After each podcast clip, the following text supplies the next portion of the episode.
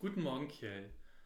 Du bist ja jetzt hier neu in unserem Pfarrsprengel und noch nicht alle Leute haben dich überhaupt gesehen oder kennengelernt und deswegen dachte ich mir, wir machen hier heute mal ein anderes Vorstellungsformat, nämlich digital. Und ähm, ich würde dich bitten, dich einmal kurz der Gemeinde vorzustellen. Mein Name ist Kjell Pomerening, ich bin 23 Jahre alt und ähm, stehe jetzt im achten Semester im Studium der evangelischen Theologie, kurz vorm Abschluss meines Grundstudiums. Und ja, ich bin sehr froh, jetzt hier zu sein für die nächsten noch drei Wochen. Danke.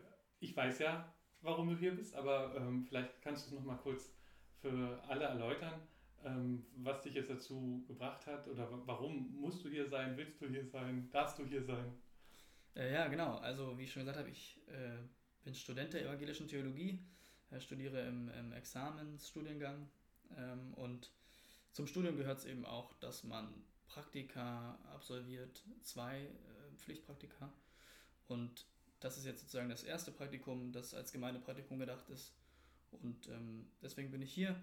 Ähm, ich bin selbst aus Berlin, aus Berlin-Mitte, äh, aus dem Zentrum der Stadt sozusagen. Und mir war es da auch ganz wichtig, dass ich gerne mal eine andere Kirchengemeinde außerhalb Berlins kennenlernen möchte. Und deswegen ähm, mir das wichtig war beim, beim Praktikum eben, dass ich dort in, in, so, in so eine Gemeinde geschickt werde oder so in.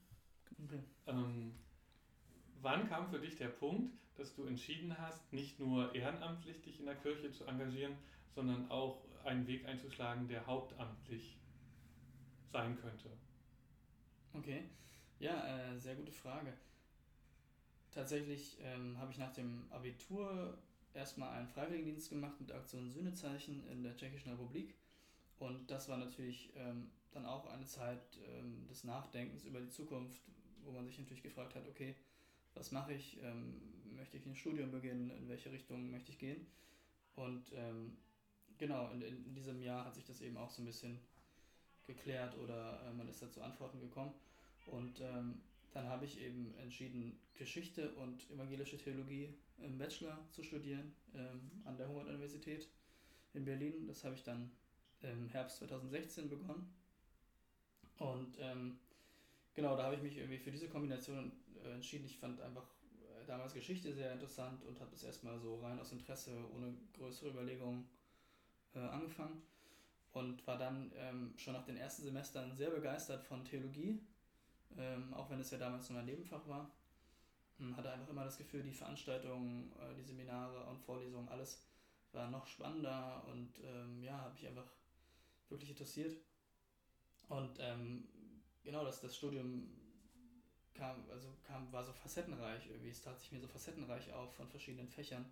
Ähm, man könnte sagen Universität im Kleinen, weil es eben so viele verschiedene Bereiche oder Teilwissenschaften auch äh, sozusagen verein, vereinbart ähm, oder zusammenbringt. Und ja, dann war ich eben irgendwann nach ein, zwei Semestern, ich weiß gar nicht mehr genau, ähm, dann so weit, dass ich gesagt habe, okay, äh, das interessiert mich so sehr, dass ich es gerne voll studieren würde und eben das Nebenfach sozusagen wirklich zum Hauptfach äh, äh machen möchte und dann eben äh, im Examensstudiengang studieren möchte.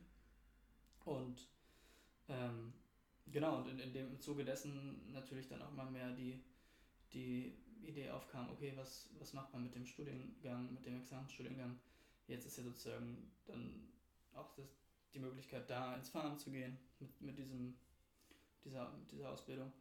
Und genau, das, die, die Frage äh, ja, kam immer mehr auf und ich konnte es mir auch immer mehr vorstellen, ähm, auch diesen Weg einzuschlagen. Und auch der Fahrberuf erschien mir da als sehr, sehr spannend und vielseitig, so vielseitig wie das Studium selbst. Und genau, das hat sich dann so im Studium eigentlich erst mehr ergeben, dass ich gesagt habe, okay, ich kann es mir auch hauptamtlich vielleicht vorstellen. Im Studium lernt man ja ganz viele verschiedene Dinge, wenn man Theologie studiert, die auch vielleicht den eigenen Glauben mal anfragen oder in Frage stellen oder in Zweifel ziehen, aber manchmal auch eben bestärken, weil man eben wissenschaftlich die Texte der Bibel erstmal sich anguckt und dann vielleicht die, die wie soll ich sagen, die, die Magie ähm, oder die, ähm, die, die, das, das Besondere an den Texten dadurch ein bisschen verloren geht, weil man sie so ähm, auseinander nimmt und, und in kleinste Wörter zerteilt.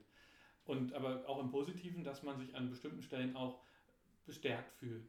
Und gab es in deinem Studium bis jetzt einen Moment oder vielleicht auch mehrere, aber einer wäre jetzt schön, wenn dir einer einfällt, äh, wo, wo du das Gefühl hattest, äh, Wahnsinn, also das, das, das unterstützt jetzt meinen Glauben oder, oder das, so habe ich das noch gar nicht gesehen, das hilft mir für meinen Glauben oder das, das ähm, hat mich in meine Sicht auf Kirche nochmal verändert. Ähm, also weißt du, was ich meine? So, so, so, so ein äh, Schnittmoment, wo sich wirklich sozusagen im Denken, im Glauben oder im Fühlen ähm, bei dir was richtig verändert hat.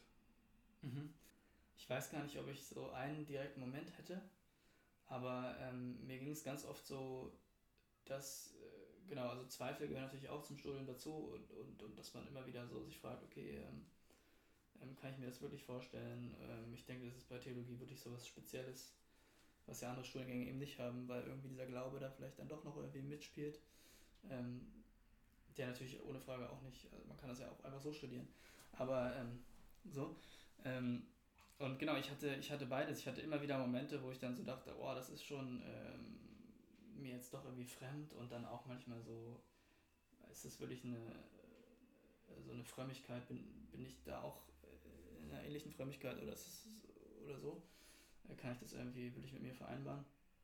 Und dann hatte ich aber auch immer wieder Momente, wo ich so begeistert wieder war, äh, ganz oft äh, in Vorlesungen, ähm, wo ich wieder dachte, wow, das ist irgendwie so, so spannend ähm, und, und wo ich auch immer wieder das Gefühl hatte, diese christliche Botschaft oder wie man das sagen möchte, ist natürlich jetzt sehr allgemein, äh, die, ja, die hat sowas ähm, Tolles an sich oder auch, naja, revolutionär, ist vielleicht manchmal auch ein bisschen hart gesagt, aber ähm, ja, aber es ist schwierig, einen richtigen Moment. Ich hatte tatsächlich in der, oft in der Dogmatikvorlesung oder in der systematischen Theologie, dort in den Veranstaltungen hatte ich oft so Momente, weil man weil man da ja wirklich nochmal alles so auseinander nimmt und irgendwie das Christentum oder die, ja, auch das zum Beispiel Christentum anthropologisch eher versteht oder so, ähm, wo ich so Momente hatte, wo ich echt dachte, wow, das ist ähm, klar, jetzt, das ergibt Sinn oder es ist für mich sehr verständlich.